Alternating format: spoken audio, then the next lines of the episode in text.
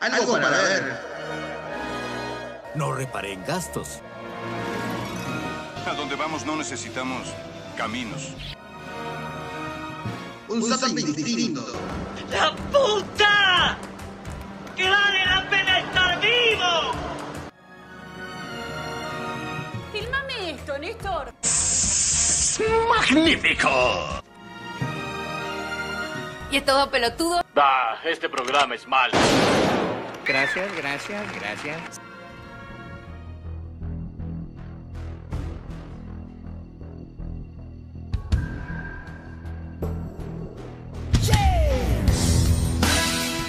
Ahí venimos con una nueva emisión de Por los Opuestos. Y en este caso lo que habíamos adelantado en el noticiero de la semana pasada, que habíamos dicho, vamos a hablar de películas, vamos a meternos de lleno con las películas. Y estrenamos secciones, estrenamos columna, que en este caso algo para ver, un zapping distinto. ¡Excelente! Y como siempre me va a acompañar mi querido colega, el señor Miguel Valesio. Hola, Miguel. ¡Hola! ¿Cómo andan todos? Hay que decir que Miguel es un gran fanático de las películas. Se sabe todas las películas. No, el tema es que soy fanático de las películas buenas. Viste que no hay tantas películas buenas, eh, me estoy, estoy dejando de ser fanático. Uno, lo que pasa es que, bueno, menos en este momento que con el tema de la pandemia se han dejado de producir películas, se han dejado de estrenar películas. Una columna que va a estar llena de novedades, Miguel. Tremendo, sí, eh, hemos cambiado cosas, eh, se han modificado. Me estoy quedando sin voz, mira, ya es increíble. eh, la persona se queda sin voz, ya viste, es por eh, la falta de películas. Te, te deja sin palabras esto, te deja sin palabras. Eh, lo que decíamos era que ¿quién ha cambiado la forma de, de sentir la gente, de- de- del cambio que tuvo con respecto a no poder ver películas y quedarse en su casa, ¿no? Claro, y en este caso, eh, un, un zapping distinto, lo que venimos a ofrecer un poco desde nuestra humildad, de nuestro poco conocimiento sobre películas, más allá de Sobre todo poco conocimiento. Nada más nuestro fanatismo por, por ver buenas películas. Queremos ofrecerle como un pupurrí a la gente de las cosas que pueden ver, dependiendo de los gustos, pero le ofrecemos nuestra mirada. Claro, es lo principal. Nuestra opinión vale oro, Oye, aparte todo lo que decimos nosotros tienen que, tienen que tomarlo como palabra, palabra santa. obvio. Si no hay tabla. Puras verdades, decimos. Exactamente, exactamente. Pero más allá Miguel, de que renovamos un poco la sección y hemos cambiado un poco el formato, un formato más tirando a un podcast que otra cosa, hay algo que se mantuvo y que para aquellos que no han seguido a lo largo de estos años, es que cada vez que hablamos de películas, se nos caracterizaba por hacer un juego entre vos y yo y los oyentes que nos acompañan, que pueden seguir jugando igual con nosotros. Total, Claro. el minutero va a seguir corriendo y, y es adivinar la película detrás de la cortina. ¿Estás preparado, Miguel? Estoy preparado. Mira, para hacértela un poco más fácil, como es nuestra primera sección de algo para ver, eh, te traje una película fácil. Así que vamos a escuchar un poco la cortina y espero, espero que la adivines.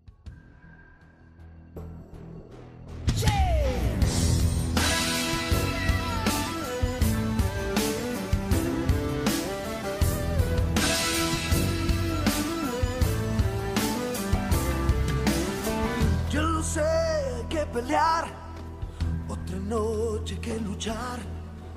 No entendí, me llevan ya.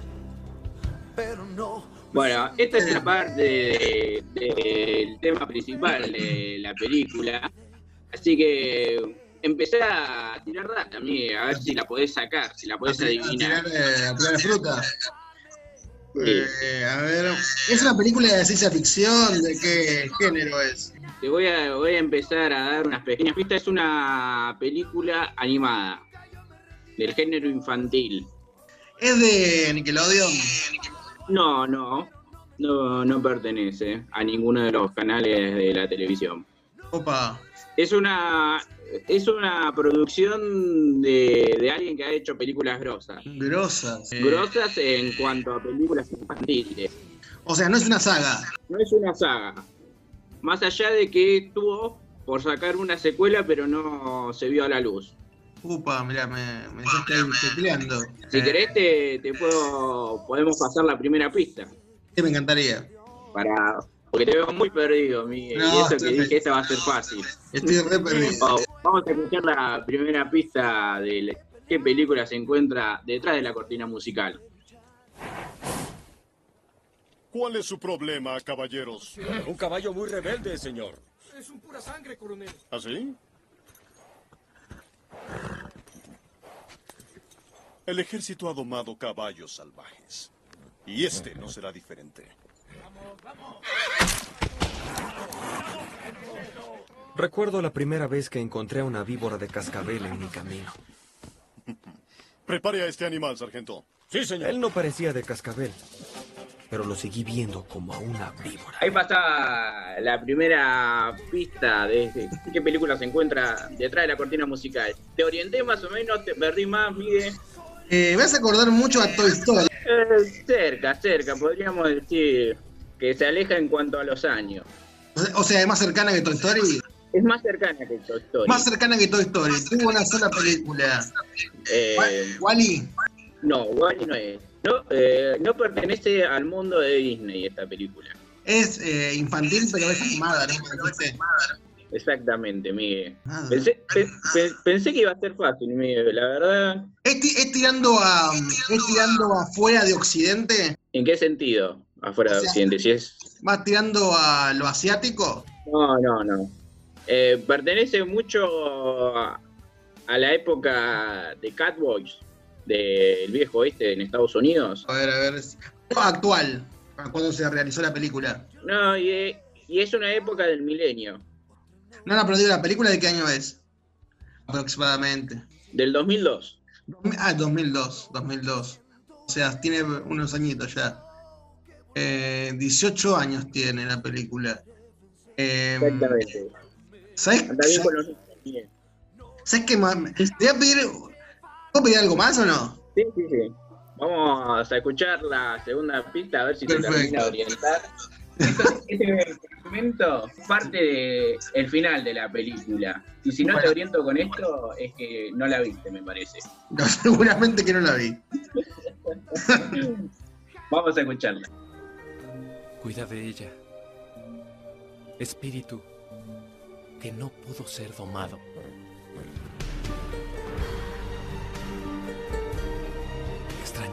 Amigo. Había esperado tanto para ser libre. Pero esa despedida fue más difícil de lo que imaginé. Nunca olvidaré a ese joven. Y cómo recuperamos juntos nuestra libertad. Ahí pasó la segunda pista. Y Miguel, ¿Sabes que tengo como sentimientos encontrados? Tengo como un rejunte de películas.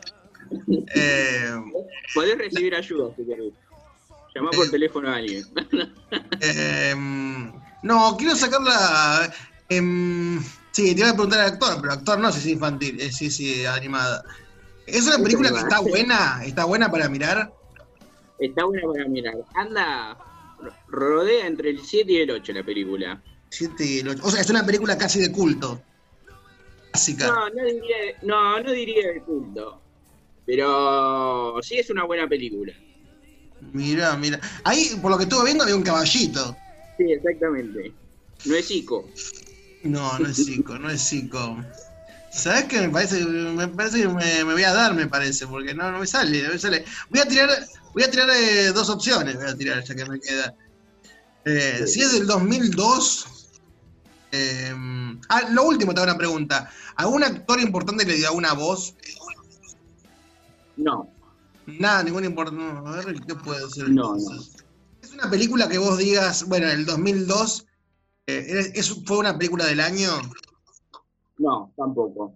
Lo que pasa es que la película fue tomando fuerza con el correr del tiempo. ¿Viste qué pasa? Que cuando la estrenás Claro. no parece el boom, pero después con el tiempo se consolida. Seguramente cuando me la digas te voy a decir, ah, te acordás la peli esa. Pero Eh, capaz, que- capaz que no la viste. Seguramente, pero la sabía. Eh, mm, o sea, me, me- me doy, me doy, me doy, me parece.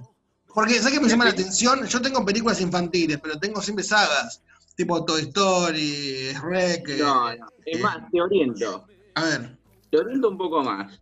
Es de la productora DreamWorks. em, la que la que tiene, la que estuvo Steve Jobs, esa, esa es Eh, DreamWorks. Eh, que ha hecho, por ejemplo, películas como Kung Fu Panda. Kung Fu Panda. Kung Fu Panda, claro, el del 2002. Del 2002. del 2002. Se trata de un caballo. de un caballo. Yo me acuerdo de una película que era un caballo y una princesa, algo así, que se iban a rescatar a alguien. No, no. No. Estás muy alejado de eso. Eh, el nombre, el nombre de la película es más, más en inglés que en castellano. Sí. Eh, es parecido, el protagonista es parecido a Tarzán. O sea. No. tipo el libro de la selva por ahí. No. No, no, no. Te digo, tiene que ver más con el lejano oeste. Tiene que ver con caballos. Sí, sí. Sí, sí, el caballo era ese. Eh, está cagando de risa. Em, Espíritu salvaje. El, do- el corcel domado, ¿cómo era? ¿Algo así? Exactamente, bastante cerca, Miguel. Me parece que hubo ahí una ayuda. Eh, tuve, una ayuda que me tiraban el caballo. Te tiraron las riendas y entonces agarraste galope. me tiraron una, una ayuda. Igual una ayuda que no entendía muy bien, pero sí. Una ayuda. Eso, eso es No, más por no ver película, ¿viste? Me parece que igual que no la viste. Estamos hablando de Spirit, el corcel indomable. Ah, yo ¿Te que suena? cualquier cosa. Sí, creo que, creo que cuando era chico, más chico, la, la habré visto, pero como es, viste, cuando es una saga, a vos te queda más, parece. Para mí fue una buena película, más allá de que no tuvo una saga y más allá de que no fue un boom cuando se estrenó. Eh, Me parece que lo que conserva de fuerte la película es ese sentido eh, de libertad y que el caballo, siendo salvaje, no puede ser domado. Me parece que eso es lo más importante de la película. Hay que decir que fue dirigida por Katie Upbury, que dirigió, por ejemplo, Shrek 2. Ah, mirá, ahí sí, por ahí sí. Yo la vi. Bueno, la película se centra en un caballo salvaje que nació en las praderas vírgenes del oeste americano. Y bueno, eh, en un momento de la historia, eh, Spirit se convierte como en, en el jefe de la manada de los caballos y Mm. aparece el humano. Se encuentra por primera vez con un humano y termina siendo apresado y llevándolo al cuartel de los soldados, donde ahí entrenaban a los caballos para perseguir en aquel momento a los indios. Eh, nos centramos en la búsqueda de libertad de este caballo, que luego se encuentra con un compañero indio, otro humano, y ambos intentan de escapar de la esclavitud que, ofre- eh, que era de los soldados americanos. Es como una metáfora, ¿no? Sí, se podría decir que sí. Una metáfora de la vida. Sí, igual está más centrada eh, en, en retratar un poco cómo era la época del viejo oeste, de cómo eh, empezaron en ese momento a desaparecer los caballos salvajes y todos a partir de ese momento fueron domados. Ah, ¿fue en ese momento? Claro. Mirá, claro. Ah, en Y ese momento bueno. los caballos eran así. eh, creo que había escuchado mm, que en ese momento habían domado los caballos y también habían hecho mezclas con los mismos. Había salido el pura Claro. sangre, había salido, eh, no me acuerdo qué otro, pero también con las vacas en ese momento se habían, habían hecho grandes mezclas. No, no, no, no mezclas entre caballo y vacas, o sea, no entre ellos. No, mezclas entre vacas, vacas macho y vacas hembras. si, si pudiera la vaca te comería a ti, Claro, claro. Hicieron mezclas con las vacas y sali- salieron varios tipos de vacas ahí. Claro, vacas Obvia- vaqueras. obviamente todo por el fin de que el hombre, el fin de beneficio del hombre. Exactamente. Bueno, es la conquista del hombre americano sobre la naturaleza. Obvio. Así que bueno, para este fin de semana obviamente hiper recomendable esta película, el que está aburrido y no sabe qué ver ya por la tele. eh, la, puede, la puede encontrar en distintas plataformas, así que muy recomendable Spirit, el corcel indomable. Así que, y bueno, y la canción que estábamos escuchando era No me rendiré de Eric Rubin, que es un cantante y actor mexicano, que prestó la voz para esta película. Me suena ese, me suena. Bueno, mí, ahora, si te parece, pasamos de lleno con dichas películas que hay para ver y que algunas no son tan buenas y otras que no tienen, que no tienen tanto renombre son buenas. ¿Viste que pasa eso? Que algunas eh, películas que están como estelares son un bodrio y otras que nunca la escuchaste mencionar están buenas. Porque pone la papota para que se, se muestren, seguro. Exactamente, Miguel. Por ejemplo, a nosotros algún día nos van a poner la plata, o vamos a poner la plata y vamos a estar ahí en, en los portales de todo. Porque éramos un bodrio, ¿por qué? No. No, porque somos de las películas, ¿entendés? Que no tienen plata, pero están Claro. buenas. Aparte me quedé pensando, ponele que la película sea un bodrio, pero vos ya pagaste la entrada, ya está, ya perdiste. Claro, claro, sí, pasa en ese. Por eso hay que ir a ver en el cine las películas seguro. Igual no en este momento, porque no, obviamente te, no hay no te dejaban entrar ahora igual.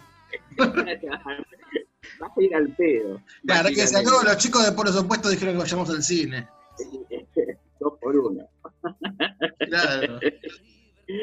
Cuestión, como no hay cine, se ha puesto, va, mucha gente ha contratado estas plataformas online para ver películas, ya sea Netflix, Amazon, eh, y creo que hay otras plataformas. En Netflix, obviamente, en este momento la está pasando muy bien, ya que muchos han contratado su plataforma para entretenerse y ha puesto en su vidriera varias películas de renombre con actores importantes. Pero más allá de la guita, sigue faltando argumentos, así que, Miguel, vamos a hablar de dos malas de Netflix, que son las de acción, acción con poco sentido. A ver. No sé si viste alguna. Por ejemplo, vamos a arrancar con La Vieja Guardia, que fue uno de los últimos estrenos que tuvo Netflix. No, yo, yo leo la, vie- yo leo la vieja guardia y me da la barra de Racing. Pero no, esta no la vi, no la vi esta. No es el documental. Como ahora, por si la duda. Eh, Este caso, La Vieja Guardia, está dirigida por Gina Prince, que para quien no saben quién es Gina Prince, dirigió una gran película, La vida secreta de las abejas. No, no la he visto, pero tiene buena pinta. Es una gran película, creo que una de las mejores que tiene. Y bueno, hay que decir que eh, La Vieja Guardia está basada en, un, en el guion de Greg Rucka, que es el escritor, la escritora del cómic, junto con la ilustración de Leonardo Fernández, que es argentino. Así que estas dos personas fueron los que crearon el cómic de la vieja guardia y Netflix la tomó para hacer una película. Hay que decir que está protagonizada por Charlie Theron, que para quienes no saben quién es, hizo de mi gran amigo Joe aquella película icónica de los 90 que una mujer cuidaba a un gigantesco gorila. Ah, que la parodia de los Simpsons después. Claro, exacto. Te veo medio perdido igual con la película, Miguel. No, no, no, no, estoy haciendo memoria, pero creo que esa la vi. Esa la vi. La pasaban cada dos por tres en Canal 13. ¿Viste? Sí, ah, ¿te acordás? en el cine shampoo era, ¿no? Nunca entendí por qué le decían cine shampoo, pero está bueno. Porque no había aún. Ah, que la película nos cuenta de un grupo de mercenarios, en este caso son inmortales. Mira. O sea que a lo largo de los años lo van matando, pero ellos resucitan, reviven y siguen combatiendo contra las injusticias del mundo. Este grupo está comandado por el líder Andy, eh, protagonizada por Charlie Theron, y bueno, va pasando el tiempo hasta que le encomiendan hacer una misión para rescatar a unos eh, alumnos de unos colegios que fueron secuestrados. Termina siendo toda una trampa, toda una mentira para atrapar a estos mercenarios inmortales. Y bueno, así se va desarrollando un poco, no voy a contar toda la película, pero así se va desarrollando, ese es el pie del inicio de la película, donde nos va mostrando cómo esto, esta gente que tiene este superpoder de no morir y además que son eh, te podría decir, super peleadores, porque saltan por todos lados, tiran tiros, agarran espadas. Claro, exactamente. Además de no morir, son buenos peleadores. Y bueno, a medida que va pasando el tiempo, llega una nueva recluta y como que la banda se empieza a dividir a causa de los malvados, que los malvados en este caso son un, un equipo farmacéutico que buscan tener la inmortalidad que ellos tienen. De esa manera, por ahí pasa, eh, se podría decir, el clímax de la película.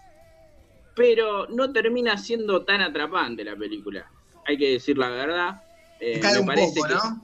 eh, sí, muy trillada en cuanto a los diálogos, la película no tiene, no te terminas de terminar de enganchar con los personajes, no están bien construidos los personajes, hay que decir que en un momento de la película el bueno pasa a ser malo, el malo pasa a ser bueno sin sentido alguno, y cambian de repente por una palabra, entonces como que todo lo que vienen montando, toda la acción que vienen montando, no va en concordancia eh, con la trama de la película. Claro, pierde lógica. Y lo peor de todo es que va a haber un- una segunda, va a haber una secuela que me parece insostenible esta secuela, me parece que no se debería hacer, porque la película para mí va entre, entre un 5 y un 6, ahí nomás llega. Justito, justito. Así que, sí, sí, digamos que aprueba con lo justo, más o menos, dependiendo del ojo de cada uno. Para aquel que le gusta las películas eh, de ciencia ficción, de cierta manera, más, más que está basada en un cómic, eh, capaz que le puede llegar a gustar. A mí me resultó un poco densa, es bastante larga, dos horas y 20 minutos, Oh. eh, donde se sostiene solamente por las peleas de acción y nada más. Nada más. Después todo lo otro es muy mala. Es muy mala en cuanto a los diálogos. Es como en Mortal Kombat 1. claro, pero bueno, vos te ibas a encontrar con eso, ibas a encontrarte con acción nomás, con peleas. En este Claro. caso le intentaron de dar una vuelta dramática que no te termina de enganchar, no te terminas de sentir, de sentir ese drama que sienten los personajes. Por eso pierde mucho peso la película. Ah, no te sentís parte de la película. Exactamente. Y hablando de no sentirse parte, pasamos a la segunda película, que este fue también... Sí, decime, Miguel. Esta película por lo menos parece tuviera el punch del título, ¿no? Es como que te da eh, a decir, ¿era buena película o no? ¿Viste? Te da como el- la intriga del título. Sí, todos hablaron, es más, si vos buscás en los comentarios y en las críticas, ha recibido muy buenas críticas, o sea, eh, muy pocos han hablado mal de esta película. Por eso también tuvo el boom en aquel momento cuando se estrenó en Netflix. Y además también creo que tiene la picardía y el sabor que detrás de esta película está un gran actor, está protagonizada por Chris Hemsworth, eh, el actor de Thor. Tiene- por lo ¿Qué menos tiene, tiene, pin- tiene pinta la película de ella. Te tengo que hacer una indiscreción yo también. A mí también, yo también era el doble de Thor. No, literalmente. ¿Sí? Literalmente. Mira. Literalmente. Claro. Thor en la, en la última película de los Vengadores, que había pegado panza. claro, claro. Me llamaron para hacer algunas escenas. Estaba de moda.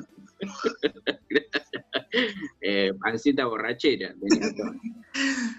Ay, mancita no musculosa. Sexy según para el ojo de quien lo ve.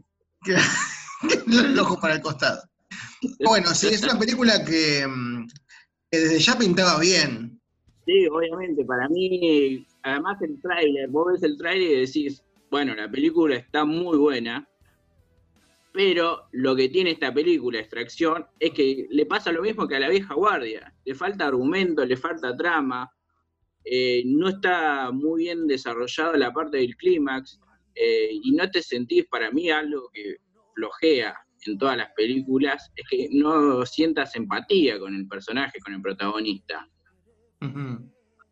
Y a lo mismo que la anterior se repite que, por ejemplo, en este caso, Tyler Rake es un mercenario, otra vez volvemos con los mercenarios, parece que estuvieran de moda, contratado para rescatar a Obi Mahan, que es el hijo de un capo de la droga India. Cuestión que secuestraron al hijo, entonces contratan a este Tyler para que lo rescate. Pero en medio de ese rescate es traicionado y más allá de que el rescate se frustra y él tiene la obligación de dejar a, a Obi, este hijo del capo de la India, decide no hacerle caso a su jefe y decide rescatarlo igual. Boy. Claro, dijo, no, no me importa, yo lo voy a rescatar igual. Que la fuerza te acompañe. Y bueno, la película se centra en cómo Tyler va matando y disparando, más que nada, a todo enemigo que se cruza para salvar a este chico, a este joven de 17 años. Ah, era, era pibito. Sí, era un pibito, era un pebete, te voy a decir. Pero bueno, al ser el hijo de un capo de la droga de la India, viste, como que tenés ciertos enemigos. Sí, sí, sí, obviamente. Aparte la India, viste, no sabes con qué te, te podés topar. no, no. Eh, así, que, así que esta película también falla lo mismo que en la anterior, para mí en cuanto al argumento. Eh, me parece que es sellado porque ya hemos visto varias veces este, este estilo de películas donde el super soldado se enfrenta a miles de hombres y termina viviendo. Se parecen a las viejas películas de Rambo. Viste que Rambo caía en medio, en medio de una ciudad y bueno, empezaba a matar gente y bueno. terminaba él, era él solo contra 100 tipos y salía victorioso. Yo los buscaré. Los voy a encontrar. Y los mataré. Exactamente. Bueno, esta película repite la misma historia, obviamente. eh, los efectos están muy buenos. eh, aparecen en algún momento, viste, esos videojuegos en primera persona. Que utilizan una cámara subjetiva y parece como si estuvieras vos moviéndote. Eh, pero más allá de los efectos y todo eso, después pierde consistencia la película. Para mí, no hay que verla, pero bueno, el que le gusta la acción, como dije en la anterior película, el que le gusta, el que es fanático de las películas tipo Rambo, este es un Rambo 3.0, así que la puede ver. Pero el que busca otro tipo de películas más dramática, más sostenida de lo argumental, eh, le, va a le va a resultar un fiasco. Ya lo, ya lo dijo el señor Ale, ya lo dijo. Caso cerrado, diría yo. Caso cerrado. Por lo menos así lo veo yo. Así lo veo, exactamente. Pero, pero no todas son malas, Ale, ¿no? Parece. No, no todas son malas. Y antes de seguir hablando de películas que no son malas, eh, vamos a abrir un poco el juego a nuestros oyentes para que hablen con nosotros. a ver. contesten. Sabemos que estamos en una situación de pandemia y sabemos que se han suspendido varios estrenos de películas. A ver, hay consigna. ¿Qué pasó? ¿Hay consigna? Hay consigna, exactamente. No, Ahora la tenemos. muero, me muero. Volvieron, volvieron las consignas. volvieron las consignas. Y en este caso la consigna sería, ¿cuál fue ese estreno que se suspendió y que tenía muchas ganas de ver? En tu caso, Miguel, En mi caso tiene que ser, eh, tiene que ver con películas o pueden ser series. no, pueden ser series. Eh, en mi caso, yo estoy viendo, o estamos viendo, eh, una, una serie que se llama eh, ah, The Handmaid's Tale, el cuento de la criada, eh, por HBO, que está buena, a mí me gusta, es medio oscura, todo eso, porque no, no pagan luz. Y se suspendió, eh, se iba eh, a estrenar la tercera temporada en junio y se tuvo que suspender para, para el próximo año, me parece. Así que ese sería el estreno que no se pudo dar este año. Claro. ¿Viste? Pasa eso, viste que estás pendiente de una serie y la Sí, sí, sí, y decís, bueno, voy a tener que, encima que tenías que esperar cada semana para ver un nuevo capítulo, ahora tenés que esperar todo un año o más, porque no sabemos para cuándo va a dar, hasta cuándo va a dar esto. Y decís, bueno, te quedaste ahí, en la incógnita de que de si agarrar y empezar a ver otra serie. No, y aparte yo lo que tengo es que tengo poca retención. Entonces no puedo seguir 20 series porque me confundo y me mezclo. Entonces después no sé cuál, cuál era una, cuál era la otra. Así que necesito tener una serie sola y ahí darle con todo.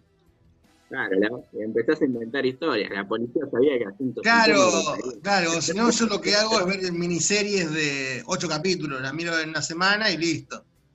Claro, claro, tiene un principio, un fin y ya está, para no seguirla tanto. Claro, por ejemplo, hace poco vi una serie en HBO de ¿Viste el actor que hace Mr. Bean? Sí. Hace una miniserie de drama que es un de- detective. Está buena, está buena. ¿Cómo, se llama? ¿Tenés que Ah, me mataste, me mataste. La, eh, te la debo, te la debo. Pero, Dale, dale. pero hace una serie que está espectacular, o sea, hace de serio él. Eh, ¿que ¿Por dónde, Miguel? Sí. Eh, ¿Por dónde la estás viendo? ¿O por dónde la viste? No, ya la vi, ya la vi por HBO. Ah, por HBO, ¿es producción de HBO? Eh, sí, HBO Producciones, sí. Bueno. por los opuestos producciones. claro, ¿en qué momento sacamos una peli? Seguramente. No, vamos pero tiene que a- ser una pe- tiene que ser una peli una serie buena, ¿o no? Cualquiera. Claro, una, una miniserie de terror. sí. Eh, no, pero cuando por los opuestos produzca una serie, tiene que ser una, peli- una serie de culto, ¿no? ¿O no?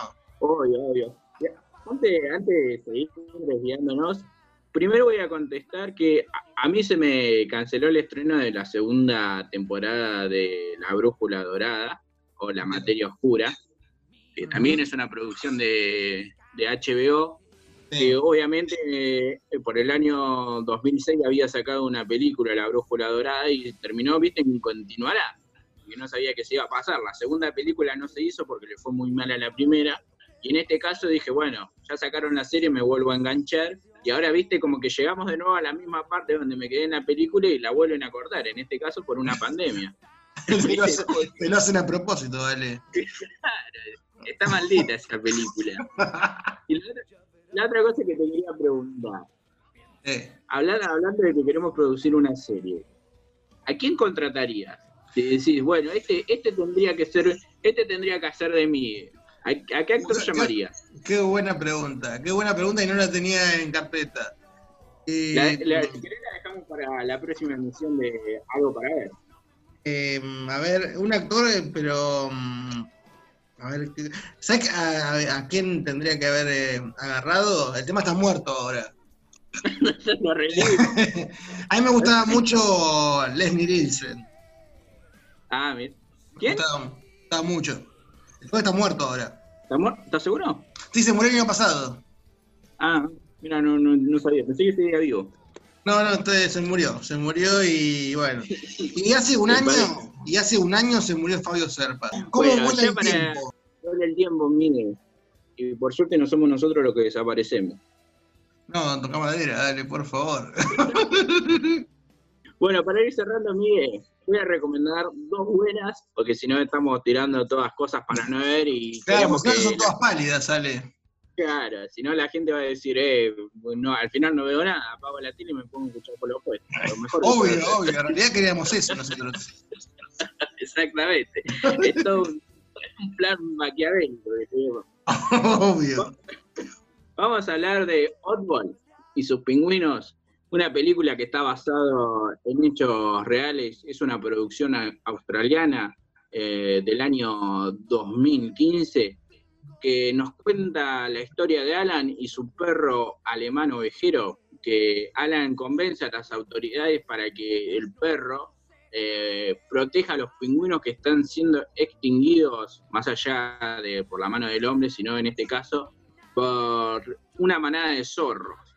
Claro, animales. Eh, lo que sucede es que los zorros eh, llegan a la isla donde residen los pingüinos y se lo empiezan a morfar, ¿viste? Buscando el territorio, seguramente.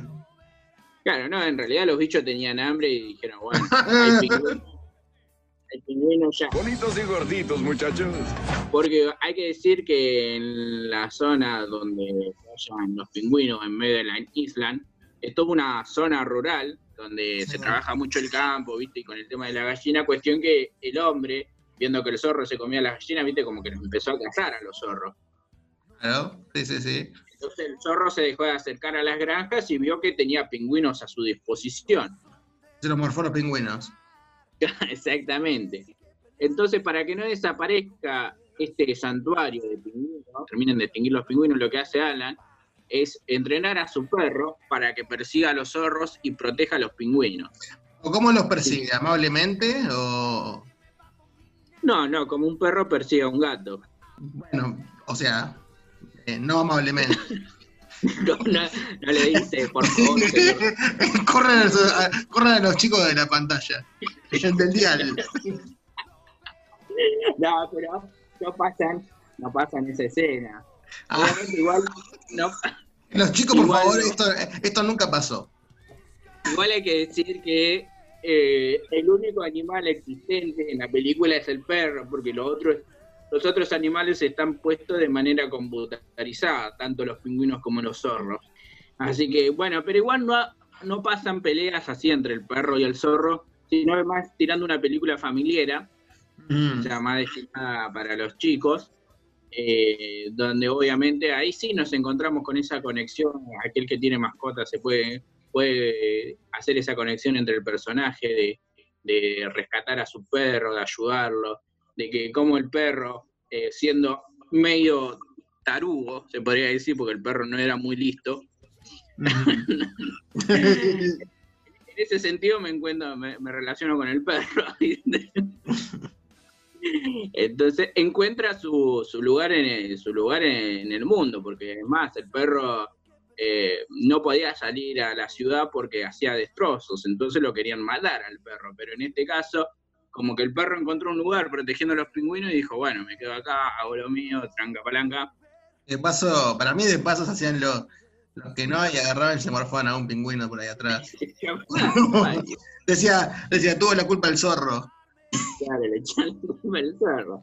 Pero bueno, eh, la peli tiene momentos divertidos porque también está dedicada para los chicos, así que vemos al, al perro en, en ocasiones irrisorias y además también es un fiel reflejo de, de cómo se cómo es la ternura entre el dueño de las el dueño del perro y él y también algo que nos queda muy claro, que más allá de que la naturaleza sea malvada, el hombre es más malvado, porque El hombre de es lo más malvado que hay.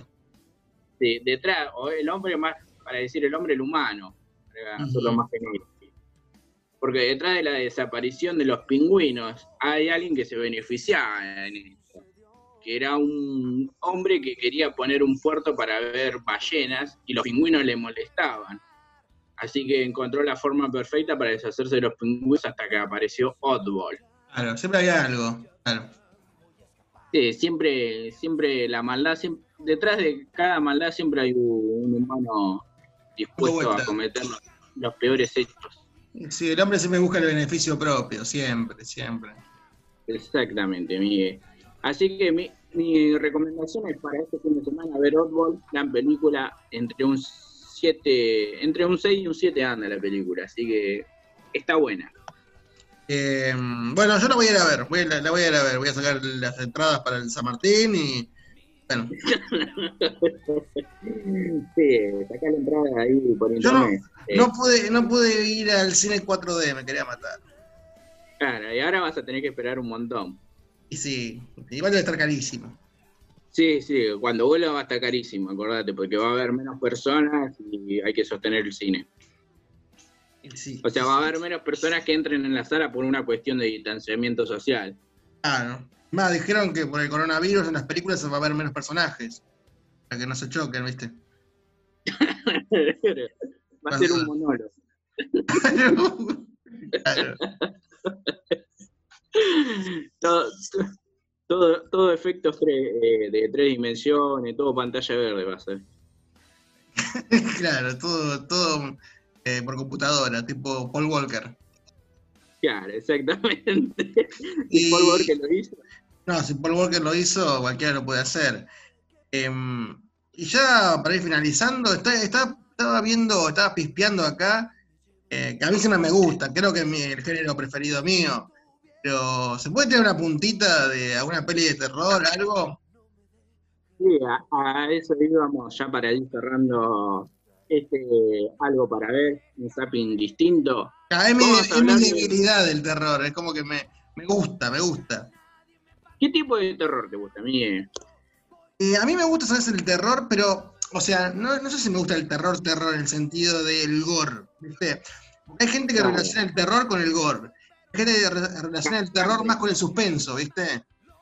Yo soy, yo soy más del suspenso con terror, no tanto el gore. No me gusta mostr- se muestre tanto.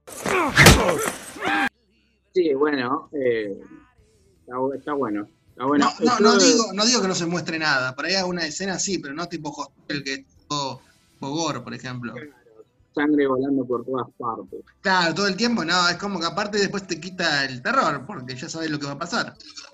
Sí, yo soy más fanático de las películas que tienen que ver con hechos paranormales, tipo fantasma y todo eso. Y por eso traje esta, esta, esta última serie. En este caso vamos a hablar de una serie de terror que está basada, eh, se podría decir, en hechos reales y en la saga de las películas de Ju-On.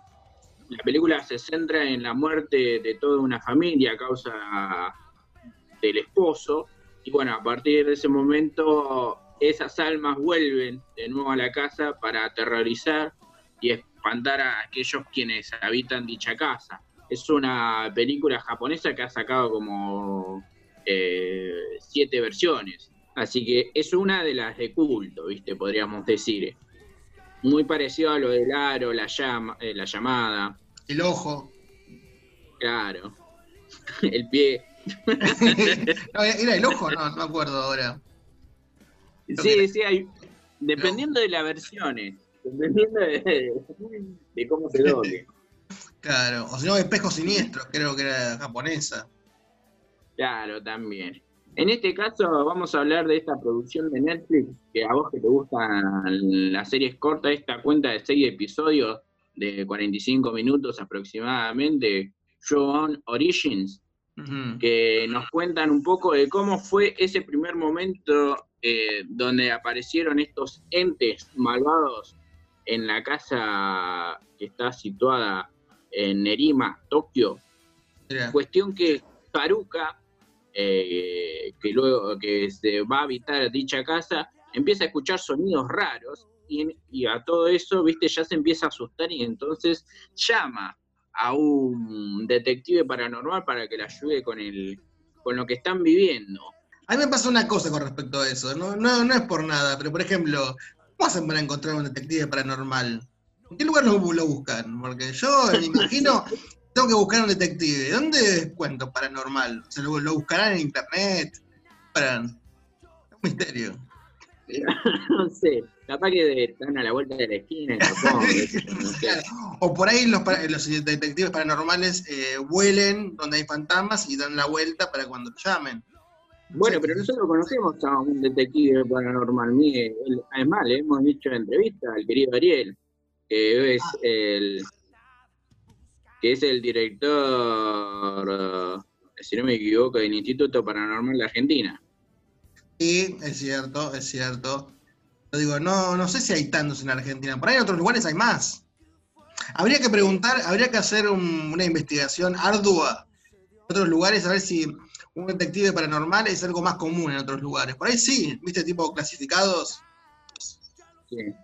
que se, que se pidan o que, o que se pongan para trabajar a de- detectives paranormales. Por ahí es normal en otros lugares. Puede ser, puede ser. Capaz que acá es un nicho que todavía no se explotó, así que ni en cualquier momento abrimos la tienda. De última, de última hacemos el sonido por adentro, el tipo, hola. Y nos, nos preguntamos y nos contestamos nosotros, ¿viste? ¿Me dijiste? Fingimos, fingimos que caemos ahí con el super escuadrón ahí decimos, no, esta casa está maldita, hay que, hay que exorcizarla. Todo por plata, sea por plata. Todo por plata. Bueno, en este caso, Yuon, que para. Vamos a traducir lo que significa Yuon en, en castellano. Que Yuon significa que cuando es una maldición de Yuon, cuando alguien muere abruptamente y de forma desesperada, se podría decir, y regresa a la vida, o sea, regresa al- a la tierra de forma de espíritu para vengarse del daño que sufrió en vida. Y no importa, y, y esa venganza se da con, con cualquiera que se cruce con él, no es necesariamente con el que le hizo sufrir o con el que le hizo tener la muerte esa sufrida. Ah, es malo entonces. Sí, exactamente. Estos espíritus, estos yugones, se podría decir, son espíritus demoníacos que murieron trágicamente, entonces regresan. Vengaban con todos entonces. Sí, sí, sí, sí. Si te cruzas en el camino de un yugón, eh, eh, estás frito.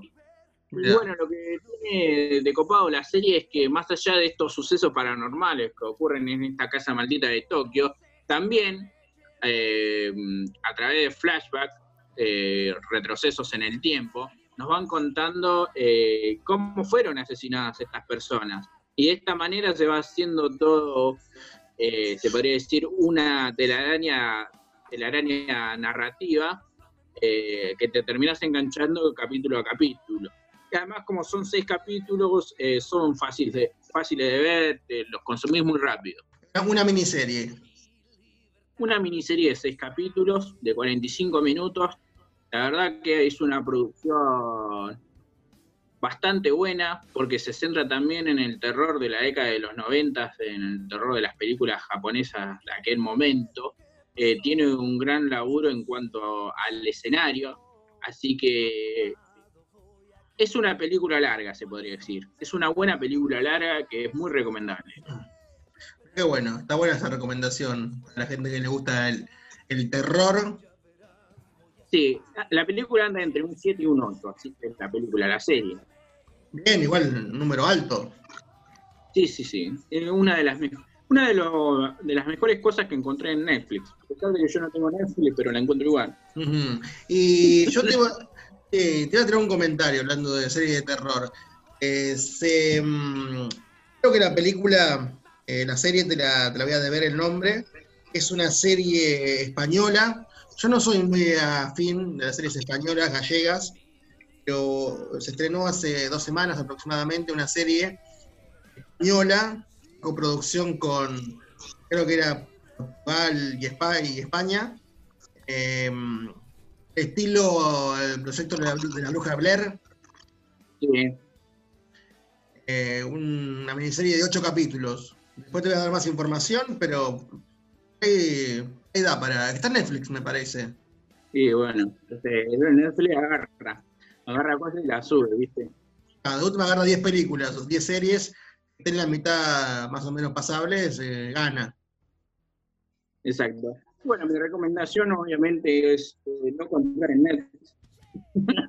Está bien, está perfecto. Sí, obvio. ¿Cuándo está en Netflix ahora? qué sé yo, eh, uno se puede descargar las cosas, aunque está mal, se descargan cosas, pero bueno, no importa. Eh, Claro. no, bueno, Damos ideas a la gente y después decíamos que estaba mal. Eh, claro, no, lo digo por una cuestión legal, cosa de que el día que nos digan algo, yo dije no, pero dice que No, pero ¿está- ¿es ilegal bajar, descargar cosas? sí, es ilegal. Pero no hay páginas que te podés descargar cosas. Sí, sí, se considera piratería, Miguel. ¿Ah, en serio? Yo En pensé que se consideraba piratería si vos la descargabas y la querés comercializar. No, no, no. Descargar películas eh, es ilegal. Es Ah, parte no- de la piratería. Ah, Yo no la descargo, yo, la- yo no la descargo, la bajo nada más. Sí, bueno, lo mismo. Qué sé yo. Está hecha la ley, está hecha la trampa. ¿Y si la ves en YouTube? ¿Cómo? ¿Y si la ves en YouTube también es ilegal? No. No, no, no. Lo que está subido en YouTube es libre albedrío. O sea, ahí la podés ver la película. Exactamente. Perfecto. Entonces, a la gente que le decimos entonces. Puede ver películas. Que vea películas tranquilamente. Igual, más allá del consejo que le demos, ¿no? La gente va a seguir cargando y viendo películas de manera online. Lo único que digo es que es ilegal. Sí, sí, es un tema. Eh, con respecto a ese tema, yo estaba, estaba viendo un artículo, para ir cerrando, respecto a la- al copyright, ¿viste? A la propiedad intelectual. Sí. Es tremendo eso, la- el copyright que hay con respecto a libros, a publicaciones, películas, como que no podés tomar algo y subirlo, por ejemplo, o mirarlo, eso con respecto a Mickey Mouse, respecto a Disney, ¿viste? Que no podés tomar la figura de Mickey, por ejemplo, y hacer un, y hacer, no sé, una invita- por ejemplo, vos querés hacer una invitación para una fiesta, cumpleaños, y poner la imagen de Mickey Mouse, la pones por internet, te pueden hacer como una especie de juicio porque usas la imagen de, de Mickey Mouse, eh, cosas Sí, en así. realidad juicio no te, no te van a hacer porque tendrían que estar haciendo juicio a y Mochi. Pero lo único que sí te pueden hacer es bajar o censurar lo que publicaste o lo que, lo que querés promocionar o lo que querés o lo que estás visibilizando. Eh, bueno, y ahí pasaron las películas que, bueno, dos películas que le decimos a la gente que no vea o que, que vea bajo responsabilidad. Y, y hay una película que pica en, ca- en cabeza, ¿no? La de terror. Sí, sí, la serie de terror, yo creo que este fin de semana, sábado y domingo, son seis capítulos, pero pueden mirar tres sábados, tres domingos y anda tranquilamente. Ahí está, me gusta, me gusta. Así que bueno, Miguel, esto ha sido algo para ver, un zapping distinto. Ofrecimos nuestra mirada sobre las películas, sobre la serie y dimos un pequeño abeñico de las distintas posibilidades que se puede encontrar uno en, tanto en Netflix como en Internet. Obvio, dimos eh, un pequeño un pequeño adelanto de tal vez lo que se viene eh, a fin de año, el año que viene, ojalá que se pueda dar, viste, que, llegue el momento ese que digas, eh, te invito al cine o te invito, no sé, a un restaurante, ojalá sigue pronto, pero mientras tanto está bueno lo que, lo que dijiste vos, Ale. Sí, mientras tanto, la única invitación que podés hacer es manera online, se ponen a ver una película junto a través de internet, lo único, y compartir comentarios, que se está haciendo muy a menudo, y eso está muy bueno, esa propuesta de que en los grupos, eh, ya sean de Facebook o en los foros, eh, se ponen a ver películas y van comentando sobre lo que va pasando. Es como una reunión eh, que no la podés hacer en la vida real, pero bueno, el internet te da esta posibilidad. Exactamente. Es una buena iniciativa. Así que, bueno, mire, esto ha sido todo, así que nos estamos reencontrando en la próxima emisión de Pueblos Opuestos, ya sea con una entrevista con, para hablar de cine, para hablar de noticias, y en cualquier momento llega el paranormal. Exactamente, que, se, que, la, que la gente se quede ahí expectante que ya llega, ya llega. Así que esto fue una emisión más de qué, Miguel. ¡De Polos Opuestos! ¡Chau! Nos vemos, gente. En caso de que no los vea. Buenos días, buenas tardes y buenas noches. Hasta la vista, baby.